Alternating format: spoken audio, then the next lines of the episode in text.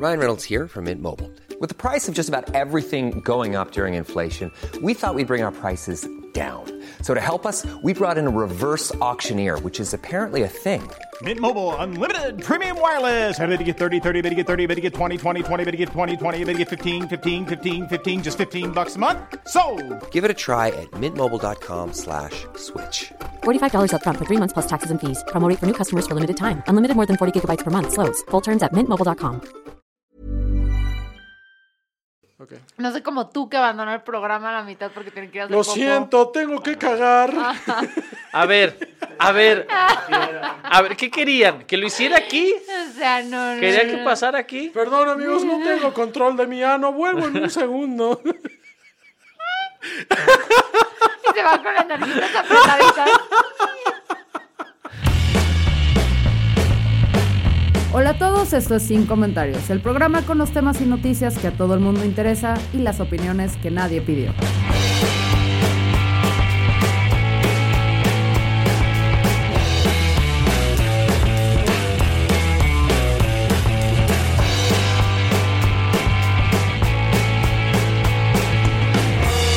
Hola a todos, bienvenidos a Sin Comentarios. Eh, yo soy Fernanda Dudet y estoy muy molesta con el ex CEO de Amazon.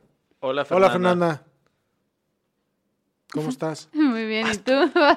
Hola, eh, yo soy Lalo Flores y quiero hablar con ustedes sobre Donald Trump queriendo clasificar como terroristas a los cárteles de la droga. Hola, Hola, Lalo. Lalo. Hola, soy Memo Vega y estoy muy sorprendido que estén Fer y Lalo con nosotros al mismo tiempo. ya deja de pero además quiero que platiquemos sobre Broso y su salida del aire. Hola, Hola, Memo. Memo. Y bueno, recuerden que para los nuevos patrones hay algunos beneficios, que es un el calentamiento para entrar a este podcast, ¿no? Global. Ustedes van a perder la capa de ozono primero por estarnos escuchando. Entonces es la parte que muchos de los invitados dicen que es lo mejor del programa, que es lo que no sale, que es cuando hablamos de las estupideces que, eh, que no tienen que ver con los temas de la semana, pero que también nos importaron mucho. No sé si haga sentido. Eso, esa es una opinión de Arturo de Briefy. Sí, y pues también pueden, en esta ocasión, si fueran patreones nuestros, podrían escuchar a Lalo haciendo o matando un chiste de gallegos. Ay, lo hice muy bien. Ay, Güey. que lo vayan y lo juzguen Es- por ellos Ajá, o sea, mismos. te contaste el remate a la mitad. No, así va el chiste. Pues que vayan Pues, y lo averigüen y nos Seguro te lo digan. contó usted un gallego. Por eso salió mal. Pero bueno, hoy quiero hablar con ustedes de, de lo que pasó con, con este CEO de Amazon. No sé si lo escucharon o lo Sí, leyeron. sí, sí, sí, Coraje, que sí. pues, ya descubrí, la ley no funciona. Debería estar avergonzado, Eduardo Flores. Yo no hice Y la psicología va a toda madre. ¿Ese güey fue a Es- terapia? No sé, no sé. Ah, ¿verdad? Sería interesante preguntarle.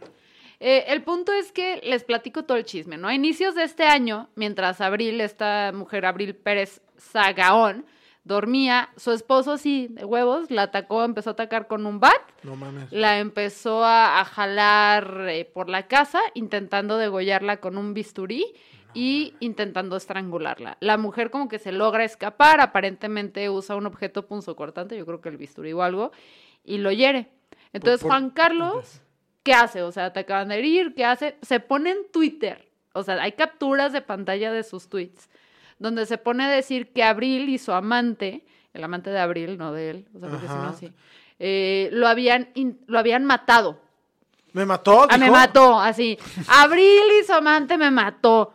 Y ponía fotos de sangre, incluyendo una foto que le tomó a la pantalla de su celular llena de sangre, con la hora, con la fecha y con de fondo la cara de, de Abril y otras mujeres, eh, dos mujeres.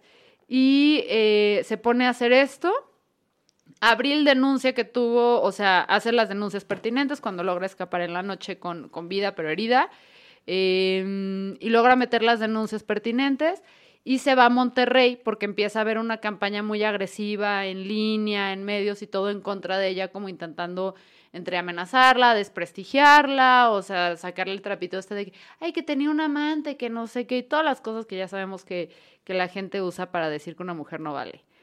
Entonces, bueno, ¿qué pasa con Juan Carlos? La evidencia era tal de que le intentaron estrangular, de que la agarraron a golpes con un bat mientras estaba dormida, que pasa 10 meses en prisión preventiva, cuando el juez que estaba a cargo de, de este caso baja de tentativa de feminicidio a violencia familiar y lesiones. Y el motivo del juez es que el BAT, y esto es lo que dijo, no era una arma homicida, sino un instrumento lúdico.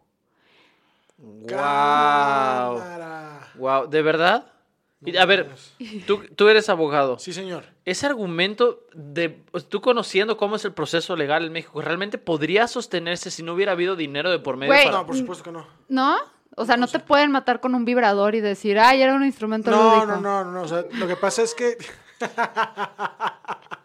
Así mataron creo, a Colosio. Creo, Bueno, que, no. creo que lo que el juez estaba analizando ahí era la naturaleza del, del objeto con el que le pegaron.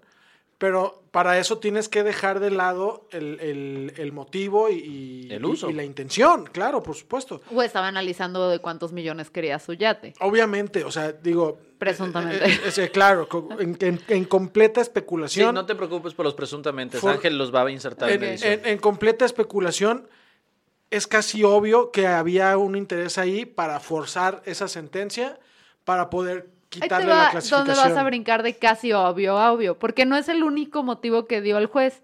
Dijo que además el ataque había sucedido mientras ella estaba dormida. Y si Juan Carlos hubiera querido matar a Abril, la hubiera atacado mientras estaba despierta. Como puta madre. Wow, a ver, wow. defiéndeme eso. No, es que este- está, está, es que, Entonces, es que el nivel de maroma es que está- espérate, sí, güey. Es que lo que está diciendo el juez es que este señor quería jugar con ella. Ajá. ¿No? O sea. No sabía cómo funcionaba el Exacto, o béisbol. sea, el, el bat es un instrumento para fines lúdicos, pero la señora no entendió el juego. Es- Y luego es- intentó jugar al doctor con ella, por eso el bisturí, y tampoco. Y luego intentó jugar al viejo este ahorcándola y tampoco. Entonces, pues, ¿qué hizo el juez? Naturalmente, por lo ¿Quién es el juez? Eh, no sé, pero le acaban de retirar de sus puestos. Pues sí, Es, que, es que es, es ilógico. No, No, y espérense esto. Entonces, pues la pobre de esta mujer se va a Monterrey y el juez decidió que era nada más único y suficiente que el tipejo no se acercara a ella ni al hijo menor. Ah, una orden de Orden de restricción. Sí, restricción. nada más. Es lo único que le dieron. Van y te tiran Ah. de batazos, te atacan con un bisturí, te intentan ahorcar. y Tienes lo único- testigo de uno de tus hijos que vio todo el incidente, tienes antecedentes porque esto, ellos ya habían tenido problemas en el pasado donde se habían separado precisamente por la violencia de este tipo eh, y de repente eh, como que lo decide perdonar y es cuando vuelven, ¿no? Y en enero sucede este incidente. Bueno, entonces, ¿qué pasa? El 25 de noviembre, recuerden que ella no estaba aquí, eh, en el Día Internacional de la Eliminación de la Violencia contra la Mujer. Ah, es- Esta mujer le toca una audiencia aquí en México que tiene que ver con los hijos o algo tiene que ver con el proceso de divorcio, de lo que obviamente estaba enterada la defensa de Juan Carlos y probablemente Juan Carlos. Y bueno, saliendo de la audiencia, van al aeropuerto, creo que era cinco y media de la tarde, se acerca un motociclista a la altura de, de la ventana de copiloto de Abril y le acomoda dos balazos, uno en la clavícula y el otro en la cara, enfrente de sus dos hijos. No mames. Nada más iba por eso, no hubo asalto, no hubo nada más, o sea, una ejecución despiadada. Ahora, en redes esto empieza a tomar muchísima relevancia porque quien lo está haciendo no es como un hijo de vecina cualquiera, sino que era el exeo de Amazon y que también ahorita estaba en un puesto clave en Electra. Cámara. Entonces, El eso... Grupo Salinas. Sí, justo, y justo después de la marcha de, mm, pues de, de las mujeres, ¿no? Wow, todo está mal. Todo Pero, está mal. eh, digo, pues, entendiendo que este sujeto es, pues efectivamente un sujeto violento de manera patológica, si ya sabía que había un antecedente de violencia, la justicia mexicana se la sirvió a- a- Ajá, al aquí asesino. va. Se la puso en charola, exactamente. Es increíble que ante esa amenaza no hay un protocolo, porque la- esta persona no hizo nada que la expusiera del juzgado al aeropuerto y nadie la estaba cuidando, a pesar de esta información. Ay, de saber el poder que tenía, porque estamos hablando de una persona que probablemente, o sea, que seguramente gana más de 10 millones de pesos al año. Muchísimo No más. Si estás eh, eh, al En frente de Electra, de Electra genera una cantidad de dinero impresionante. Es el brazo fuerte de. de- de- Imagínate, te saliste de Amazon para irte a Electra. No, no, no es cierto. No se, no se salió, lo iban a sacar de Amazon porque no estaba dando los resultados a los tres años que estuvo ahí. Y aún así brincó a, a- a Electra, Electra. que es una empresa enorme que, digo, a lo, a lo mejor no pareciera que tiene el prestigio de Amazon, pero genera una cantidad de- eh, brutal de dinero. Sí. Entonces, pues ya vimos, lo, o sea que también ahí empecé a ver artículos que decían que precisamente el juez que lo dejó ir, los jueces, porque creo que hubo dos involucrados, que ya tienen un antecedente de como dejar pasar ciertos casos de, de perfiles altos. Entonces ahí está interesante la discusión, pero sí es como un... Pero a ver, nadie rayó una pared, ¿cierto? Porque eso No, sería lo que no, sería no, in- no, imperdonable. no, no, no, no, no, no, o sea, antes muerta que rayar una pared, literalmente, aquí en este caso, o sea... Wow. Ay, qué perro coraje. Sí, es No en Ciudad de. México, para que sigan súper indignados porque le rayan la pared. Ah. Pero bueno, Pinche gente. esa fue la noticia del CEO de Amazon. Qué de cabrón que te puedes dar el lujo de, matar gente con ese nivel de impunidad solo cuando tienes dinero. Pero que justamente habla del propósito de la ley, que la ley no sirve a la justicia, sino la ley sirve al poder. Está de la verga tu nota, Fernanda. Está No me la odies a mí, odia al sistema. Ya sé, Al que tú perteneces. Ya sé. Ay, ay, por favor. Ay, los jueces son abogados. Seguramente tú vives. todos tu, los tu alma abogados vive se en Suiza. En realidad no quiero, no, no, no quiero imputarte, pero quiero imputarte. ¿Sí? ¿Te parece Se me justificable? hace una necedad.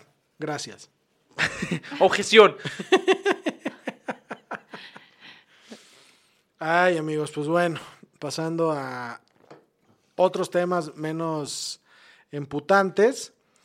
Donald Trump, el No mames, o sea, que me Para relajarnos vamos a hablar de Donald Imagínate, Trump. imagínate la magnitud de lo que acabamos de hablar.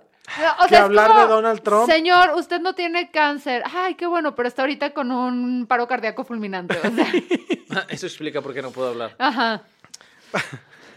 Parece que después del- de la tragedia de la familia Levarón, Trump está hablando de categorizar a los cárteles de la droga en México como organizaciones terroristas, ¿no? Es lo que se, se pretende. Los, los que saben de estos temas y que hacen análisis al respecto dicen que es muy difícil que Donald Trump pueda lograr esto porque se requieren diferentes fases de, de autorización en los que incluso tienen que involucrarse las instituciones relacionadas con la seguridad eh, en Estados Unidos. ¿Me estás diciendo que las instituciones existen en alguna parte del mundo? Parece que sí, parece que sí. Entonces hablan eh, los que hacen análisis de esto que muy probablemente sea solo una afirmación porque Trump ya está en precampaña para la reelección y su carta fuerte este, con, con su, con su voto duro es los migrantes, la violencia y lo que está Lo que pasando. hizo ganar. Lo que lo hizo ganar en la, en la elección pasada. Pero la, la crítica viene fuerte porque se habla de que Donald Trump, queriendo categorizar como terroristas a, los, a las células de crimen organizado, eh, implicaría que mm, Estados Unidos encontraría de alguna manera justificaciones para intervenir en México. Ya bien eh, bloqueando cuentas, e incluso cuentas que estuvieran este, vinculadas a bancos mexicanos, etcétera, o e incluso, pues, como ya hemos visto, eh, in- incursiones militares en, en territorio. Entonces, el chiste es pagarle en efectivo a tu dealer. Güey, a ver. Miren, mm, Estados Unidos ya invadió México una vez. Llegaron hasta Castillo de Chapultepec. Sucedió hace casi 200 años. Les garantizo que ni con todo el poder militar que tiene Estados Unidos podrían invadir México, güey. ¿Por, qué? A ver, imagínense, eres Estados Unidos, mandas a tu ejército, cruzas la frontera, haces tu acto de que ya cruzaste la frontera y invadiste territorio mexicano, te llevas a todos tus soldados a, a festejar, regresas y le chingaron las llantas a los tanques, güey. y ya la están moviendo el 5 de febrero, güey. Entonces vamos a pie. Y caminando, a la mitad le dio dengue. Eres un imbécil. a la mitad le dio dengue como a Fernanda, que no podía ni abrir los ojos, y entonces el ejército estadounidense queda diezmado. Güey, abrir ¿no? todo esto implica un chingo Imagínate- de energía, imagínate un Por dengue. eso, por eso. Un Es como abrir el toldo así del estadio de OmniLife, o sea, no mames. Por eso, entonces ahí quedaría el ejército diezmado. Hay, hay, un tema, hay un tema delicado, digo, eh, independientemente de que parece que no es muy viable la cuestión. Hay, hay dos temas importantes. Uno, el de la soberanía, ¿no? Salió López Obrador a decir que si Donald Trump llegara a lograr esta categorización, eh, definitivamente haría que intervinieran las, los organismos internacionales que regulan este tipo de, de situaciones para que Trump no pudiera este, imponerse sobre la soberanía de nuestro país. Bueno, la postura de la presidencia suena bastante sensata. Eh, lo que dicen otros analistas es que la categorización como terroristas incluye que Estados Unidos pueda investigar y procesar como terroristas a toda la red de desde cultivadores hasta narcomenudistas, ¿no? Y entonces e- esta postura entra en conflicto con la de López Obrador en lo que se trata de la amnistía, ¿no? López Obrador, como recordaremos, habla de que eh, las comunidades más vulnerables, como son las comunidades indígenas o como son los, lo- los individuos en escasos recursos que optan por acudir al, narcomenudeo o a las actividades ilícitas de, de esa ín- índole, este, tal vez necesitarían un poco más de laxitud en cuanto a la, aplicación de la ley, porque, este, o, o tal cual, eh, eh, eh, redimir- no redimirlos, quitarles la, quitarles la culpa o quitarles No la pena, penalizarlos, no sí, claro. penalizarlos, este, porque ellos actúan por necesidad. Entonces, este, Me parece una de las cosas es- más este- sensatas que se ha dicho sobre el narcotráfico en este, este, país. este conflicto es directamente, en eh, más bien, en la postura de Estados Unidos entra en conflicto directo con la postura del gobierno mexicano Híjole. en cuanto a que pareciera que si lo logra, Trump podía procesar como terroristas al muchacho que siembra este, la, la- Pero- la planta ver. de, de coca o de marihuana Pero en la ese sierra. proceso tiene límites, ¿no? Porque lo que yo tenía entendido que era, sobre todo, o sea, que la soberanía estaba relativamente a salvo porque era grupos terroristas y no un estado terrorista, ¿no? Entonces que a partir de ahí como que era más bien un, un boicot eh, financiero a las personas que estuvieran involucradas con el terrorismo, porque si no están en tu tierra no les puedes hacer nada. Así es. Entonces, aunque procesara al campesino y todo eso, es como pues, le podría congelar sus cuentas en Estados Unidos. Probablemente, sí. Que probablemente el campesino no las tiene, los tiene más como que los narcos Exacto. que están ahí más en la daga y no la, la pobre persona que por necesidad está en los cultivos. Sí, sí, sí, pero este, hablando de, de hipotéticos, la, la parte en la que se centran algunas de, de las personas que hablan de esto es en, en eso precisamente. Pero es que yo siento que están, no sé, o sea, como que están centrados en muchos maybes, maybes cuando ni siquiera pasa. Cuando yo creo que lo que debemos hablar es que López Obrador está reaccionando muy bien, muchacho. Sí. O sea, piénsalo bien. O sea, para el señor iracundo que es y todo, o sea, podría estar de pinches gringos y no sé, ¿cómo habla Antonio Banderas AMLO? Hombre, soy López Obrador. Pero podría estar vuelto loco contra los yanquis invasores. Y la neta se ha manejado, o sea, ha sabido manejar a Trump. O Pero, sea, pero le- creo, que, creo que es porque sabe que es poco viable que esto ocurra, pero que sabe que es necesario un posicionamiento.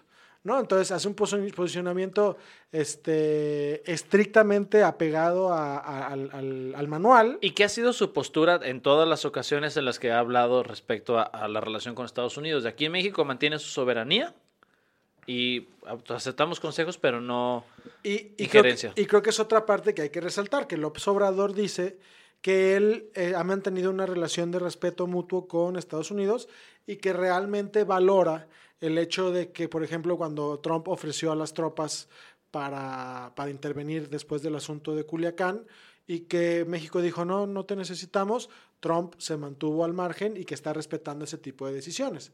Entonces, a partir de esto a lo mejor podemos llegar a la conclusión de que efectivamente Trump nada más está haciendo eslogans de campaña.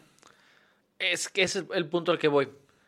Asumiendo que eh, lo que pasó con eh, el hijo del Chapo fue como una postura respetuosa de, de Trump hacia lo que planteó López Obrador. Sabemos que Trump anda en este proceso en el que lo quieren impugnar. Y por lo tanto su, eh, digamos, su popularidad, su credibilidad, su imagen está pues en caída libre, ¿no? En, por lo menos en algunos sectores. ¿Qué va a pasar si de repente Trump necesita una movida mediática potente y la alternativa que encuentra para eso es, no, este mataron a un ciudadano americano en México porque en México hay crimen organizado, vámonos para allá. Ay, a ver, espérate, espérate. Es que yo creo que. eh, O sea, no quieres al, fron- al enemigo. Cantársela a México es. Y cantársela al narco. A ver, a- aprendamos de tu presidente amado y líder, Felipe Calderón. Ey, Pam, ey, pam, ey, ey. Pam, pam, pam. Tú Pam, tienes pam, más pam, probabilidad de haber votado pam, por el PAN que yo. Ay, claro que no. ¿Cómo A no? ver, yo no tú tengo tienes, un tú te la, te la pasas defendiendo al, capitalismo.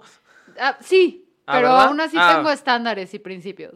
¿Qué? Eh, pero El punto es que, o sea, date cuenta y cantársela al narco es venirte a una guerra con tu país fronterizo. Estados Unidos, o sea, la última guerra que se echó con su país fronterizo, ha habido mucho avance en la tecnología y ha habido mucho financiamiento a los precisamente eh, grupos terroristas, entre comillas, nuevos, o sea, el narco mexicano.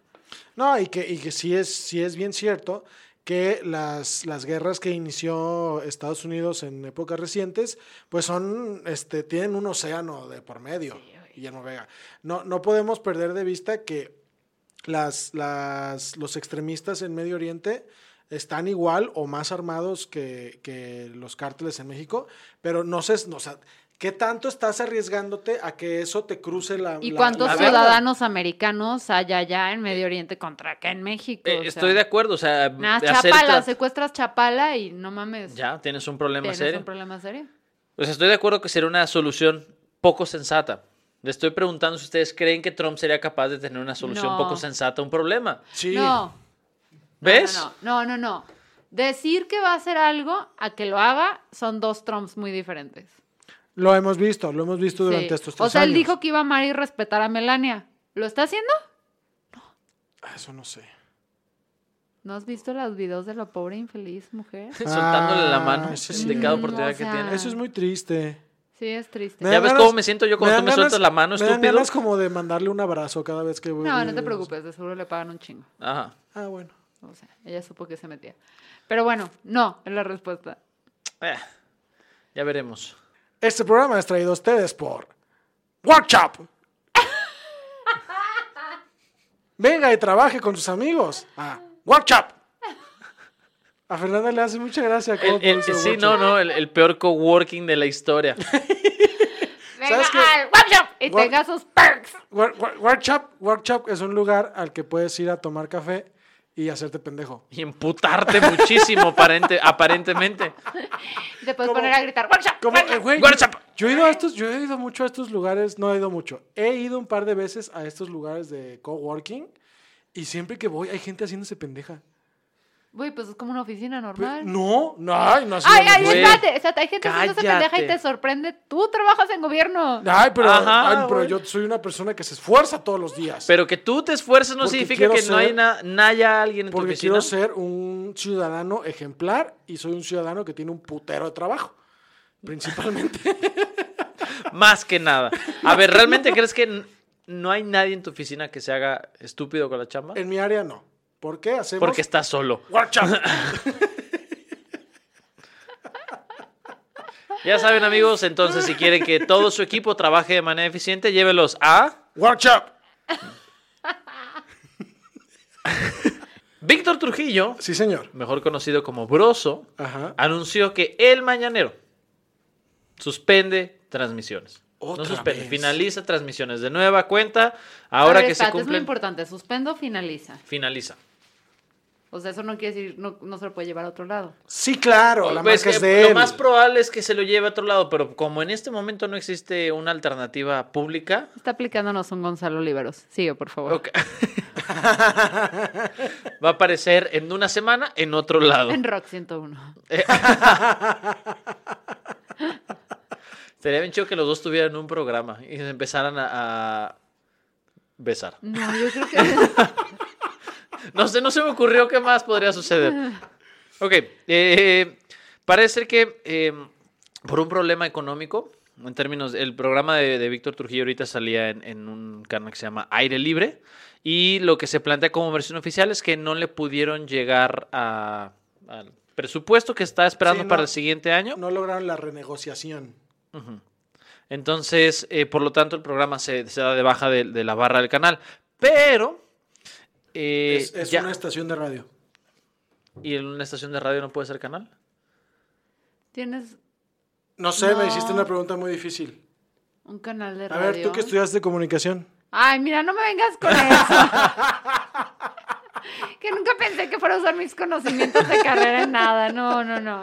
En fin, Ok, Fer, gracias por demostrarle a la gente que le regalaste tu dinero al TEC de Monterrey. este, Guillermo Vega, prosigue, por favor. digna. en fin. si nada más te faltó echar para atrás el Como rebozo. pinche Daniela Romo a la o Damián Carmona, que estuvo aquí la semana pasada con nosotros y al cual le mandamos un beso.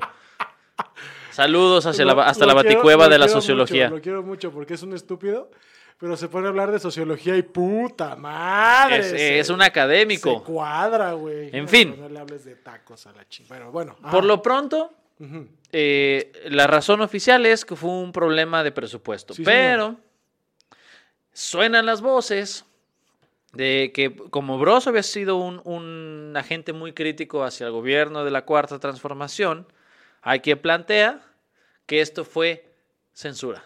Entonces, lo pongo sobre la mesa. Fernanda Dudet, Eduardo Flores. Mira. Esto es...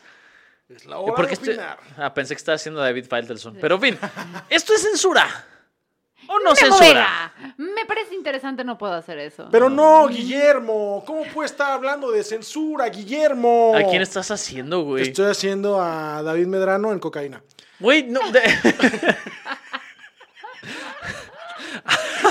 ah, eh, ok. No puede estar hablando de censura, Guillermo, si el señor está diciendo los motivos reales por los que se fue. Güey, ese es un pésimo David Medrano, Por, güey. por- por supuesto, porque consumí muchísima cocaína. ¿Fue censura sí o no? Ah, Ya saquemos No, a Lalo de esta ver, invitación si que lo está matando. Quitando, o sea, porque sí le quitaron eh, patrocinios de gobierno a su programa, ¿no? También fue uno de los asuntos. Fíjate que es que no lo aclara. O sea, cuando, cuando al principio de esta semana eh, hace el anuncio al aire, eh, habla nada más de que se hizo la negociación, no le llegaron a los números, y es muy claro en eso, no le llegaron a los números. Nosotros esperábamos que nos alcanzaran en la, en la oferta, no lo hicieron, tenemos que salir del aire porque no hubo un acuerdo. Punto. Es todo lo que, es todo lo que dice Broso en la, en la transmisión. Y este. Ay, ¡Ay! Te distraes fácil. Güey, felicidades. ¿qué ganaste? Este, soy el ganador del curso de podcast. Yeah. Ah, Bien. no mames. Entonces, esta breve pausa. Ok. Felicidades, amigo. Entonces, este, yo no creo que haya sido censura porque no es la primera vez que le pasa a Broso. Ya había, ya había estado en Acústica TV y en este canal pasó exactamente lo mismo. Ahora, la El diferencia. famoso Acústica TV. Sí, y- ¿no? y, me parecía un buen programa porque el, el set estaba bonito y la chingada. Al- a lo que voy es, cuando Broso sale de Acústica TV porque no les llegan al precio, otra vez estaba Peña Nieto en el poder. Y Peña Nieto era la piñata de los medios. A Peña Nieto le pegaba a la izquierda, el centro, la derecha. Henry Monster, Peña Nieto. Ajá, entonces, como no es la primera vez que pasa, a mí lo que me suena es que Broso tiene una, una estrategia de negociación en la que sabe lo que tiene y simple y sencillamente si no le, si no le igualan el número que está pidiendo, se va a la chingada. Aparte, el dude la rompe en. En donde en llegue. digital. Ajá. Entonces yo no creo que haya sido censura. ¿Tú, Fer? Híjole, es que no, no sé si decir que no fue totalmente censura. El gobierno en teoría debería distribuir su presupuesto de comunicación social entre aquellos programas que le ayuden a llegar a la mayor audiencia posible, más diversa, para que se enteren de los programas sociales que existen, ¿no? Y puedan beneficiarse de ellos. Independientemente a lo que el programa esté diciendo sobre el político en turno o su grupo de amigos. Entonces, a mí sí se me hace que es como o sea, creo que la gente que, ¿cómo puedo decirle? La gente que está informada y le gusta platicar de política y le gusta platicar de lo que está sucediendo, yo creo que muchos escuchan a Broso y sería importante que ellos se enteraran de los programas sociales existentes. Entonces me hace un poquito como técnica de... ¿Cómo podemos decirlo más bonito? O sea, me resulta una mamada que a Sabrina, a esta Sabina Bergman o esta, ¿cómo se llama? Sabina John, no es Bergman. Sabina, la bruja adolescente. No, Sabri- Sabina John Ackerman y su programa. la No sé cómo se apellida, pero. John y Sabina, los del programa John y del Sabina, canal que ella es muy gobierno. buena entrevistando, eh, pero no en este Berman. programa. Berman. Bergman era un delantero de Holanda de la selección de Yo hablaba del 1998. director de Y cine, Bergman No, es- ese es Bergman. Yo estoy hablando Yo de dije Bergman. Bergman. Bergman. Tú dijiste Bergman. Yo digo, vete a la perca. ¿Qué te pareció? Güey, como los nazis de antaño. Entonces, sí me parece increíble que esos güeyes les estén dando millones y millones para hacer esa porquería de programa que nada más se la croma al gobierno y a estos programas y estos ¿Se la puntos de... ¿Cuesta tanto la mañanera? La cromada cuesta un chingo, güey. Ah. Este, pero no la mañanera, es su programa. Era un chiste. Sabina. Era, Era- muy malo, era por eso chiste. no lo entendí. Sí, gracias por explicarnos que tu chiste era un chiste. Es lo, el sello de que Ay, un buen ay, chiste ay, era en bueno. algún momento tenía que fallar, amigos. Mi comedia había estado al punto todo este rato, en algún momento tenía que fallar. Pero no nos dimos cuenta porque no modulas tu voz.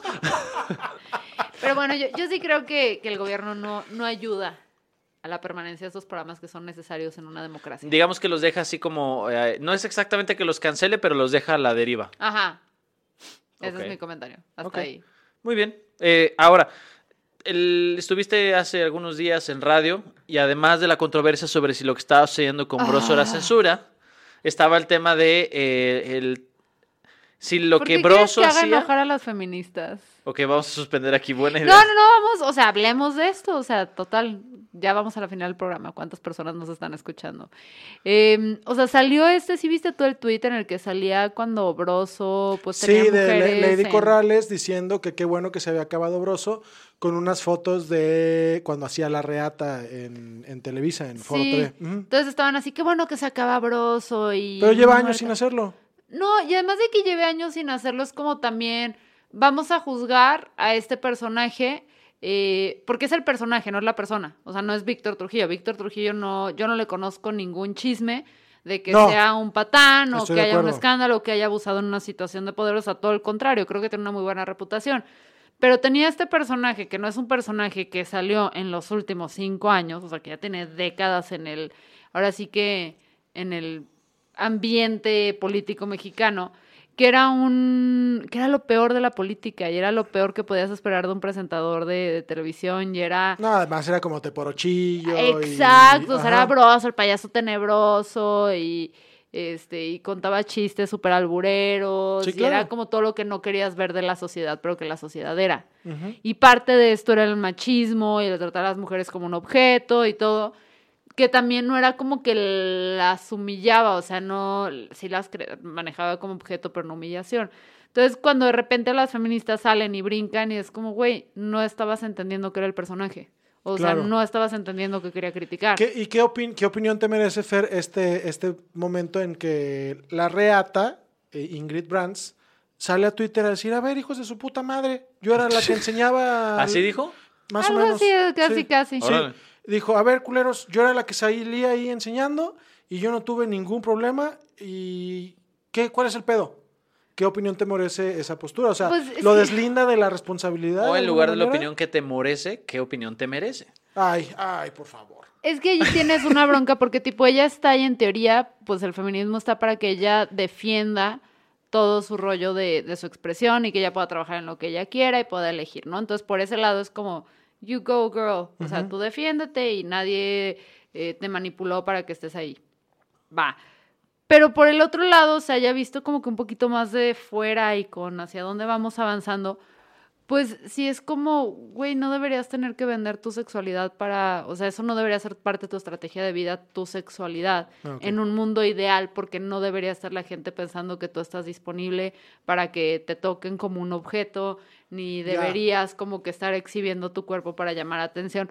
No deberías, es la situación actual. Si dentro de esa situación actual tú te sientes empoderada, pues te apoyo, hermana. Pero a mí, o sea, dentro de mi postura personal. No me cuadra lo que hiciste.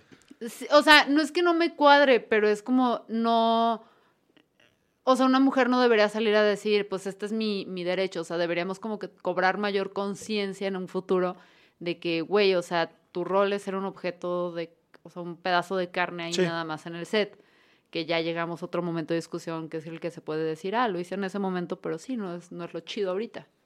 Va. Entonces, sí, no El la tiempo. condeno, pero. El tiempo ha cambiado. Yo eh, qu- ¿Tú, quisiera plantear un, un- un tema de... El PRI Es- volverá con toda su fuerza. ¿Ves cómo si eres oficialista? Me- Nadie está me- hablando del PRI. Ya, ya vienes. Cuando hago esa voz ahí, aquí abajo, pienso en el PRI. ¿por qué tu pene piensa en el PRI? Ajá, güey, o sea, el aquí abajo solo, solo o sea, nos da un par de alternativas Güey, muy no quiero aterradoras. saber con qué te masturbas, por favor, sígueme. Ay, si, si te contara No la, me rutina, la rutina en la que estoy trabajando, Un saludo a Aristóteles. basada en hechos reales. ¿eh? Eh, en fin, eh, digo, eh, creo que el planteamiento de que lo que pasaba con Isabel Mado, que si mal no me equivoco era, era La secretaria de Broso. la secretaria original, y ya después de lo que pasó con la reata, eh, a ver, puedo, puedo entender que estaba planteado todo como una eh, parodia. Ajá. Tal cual, que a final de cuentas Broso funciona como una parodia de un montón de cosas.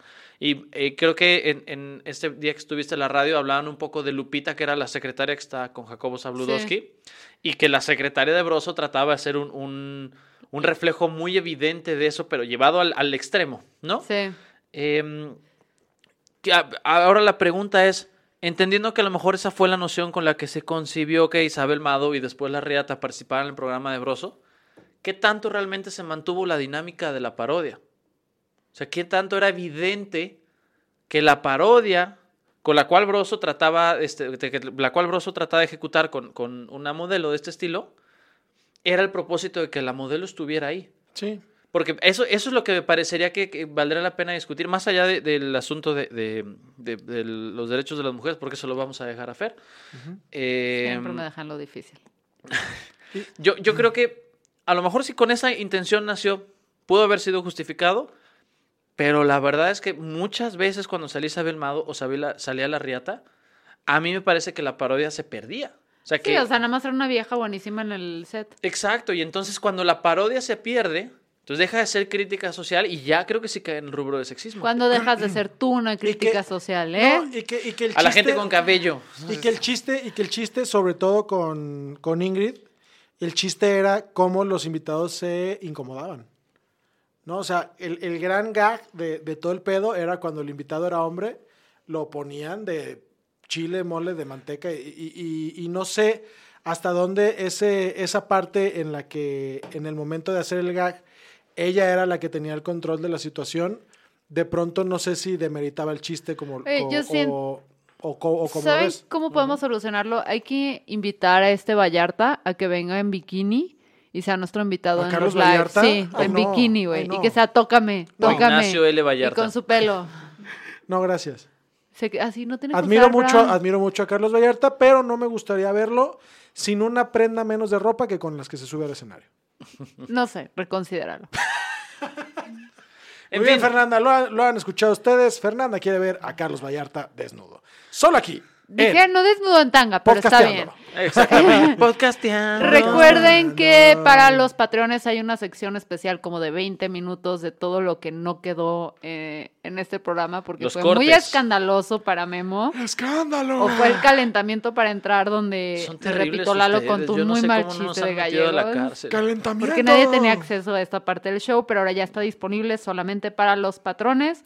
Eh, entonces, métanse a Twitter, denle clic al link o a Instagram y van a poder Vayan a escuchar qué es lo que pasa antes de que Memo diga, a ver, ya, contrólense. Sí, porque es lo que la gente no sabe, Lo hiciste muy bien. Que grabamos como hiciste- 90 minutos, de los cuales 30 son censurados por Lo Memo. hiciste muy bien, güey. Entonces ya saben, si quieren acceder a ese contenido, es exclusivo para la comunidad de patrones. Y nos escuchamos la próxima semana porque O, hubo- o, ¿qué tal si hacemos la sección de Lalo? ¡Ah! Ajá. Como tienes meses sin venir, ya te vale madres el orden. Y yo tengo la sección de Lalo. Vamos, Lalo, explica tu sección. Lalo, explica tu sección. Ay, estoy de muy buen humor, amigos. Les voy a platicar cómo está este ¿Estás de buenas? Sí. ¿Ya no te causó malestar de tu No, sección? ya, Déjenme, les voy a explicar la sección de Lalo y yo. ¿Sí? Vamos a leer una nota estúpida que puede tener o no potencialmente la palabra ano, si es que la buscó Fernanda, y vamos a reaccionar a ella en vivo.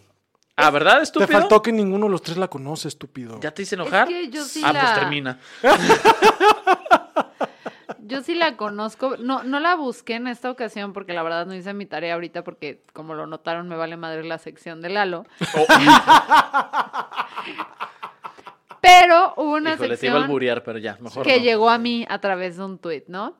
Entonces, son tres imágenes. Sí, señor. La primera es una imagen de una cartita en blanco y negro con corazoncitos, que les estoy enseñando, luego les pongo el link a Que los dice, patrones. no te lo comes. Que dice, no te lo tomes. Ah, no te lo tomes. Y un, tiene un como, ¿cómo se llama? Donde pones como ceniza, o sea, donde pones... Cenicero, No, no, donde pones menjurjes de brujería o bote, una, una ampolletita. Ampolletita. Una botita, ajá, una- un botecito de vidrio chiquito, ¿no? Que no, no puedes ver su contenido, pero dice, no te lo tomes. Como siempre, lo como siempre los botas, espero que estos los conserves conmigo a donde vayas. Ay, no, ¿de qué estás hablando? Esto es Guau, una no, muestra no. y un esfuerzo de que no. puedas ver que te quiero. Es un chiste de Y por eso te regalo un poquito de mi semen. Sí, claro, claro que era un chiste de semen. Güey. Por supuesto que era un chiste de semen. Entonces, la siguiente imagen es una foto de la mujer que saca su botecito con semen. Wow, no. Y la tercera imagen es la mujer con su novio ¡Lo conservó! usando su botecito ¿Por con qué? A ver, semen. no. ah. ¿Y su novio? Ah, su novio tiene de estos tatuajes que no es contra la gente que ta- se tatúa. No, no, no, Pero, pero- tiene toda la cara tatuada. Ajá, sí. Toda la cara. O sea, ya ese es un nivel de me vale verga, no quiero ser parte Parece de esta un- sociedad. Casi dieron- como usar crocs y irle a la Parece que se agarró a putas con una impresora, güey. No mames. ¡Wow! Y que la impresora ganó, ¿no? Naturalmente. ¡Guau! Entonces, hablando de relaciones asquerosas, no, desde el diamante no. de uñas, la vez pasada de que hablamos ah, del güey que, que fingió su muerte. Ya, sí. Ahora traemos botecito de semen. Ay. ¿Querías que olvidara tu sección No, qué mejor? horror, sí, no mames. Dale un trago a tu cerveza, nos escuchamos la próxima ay, semana. ay. Chao. Sí. Ahí Wow. vayan a Patreon, adiós. ¿Por qué, Fer? ¿Por qué?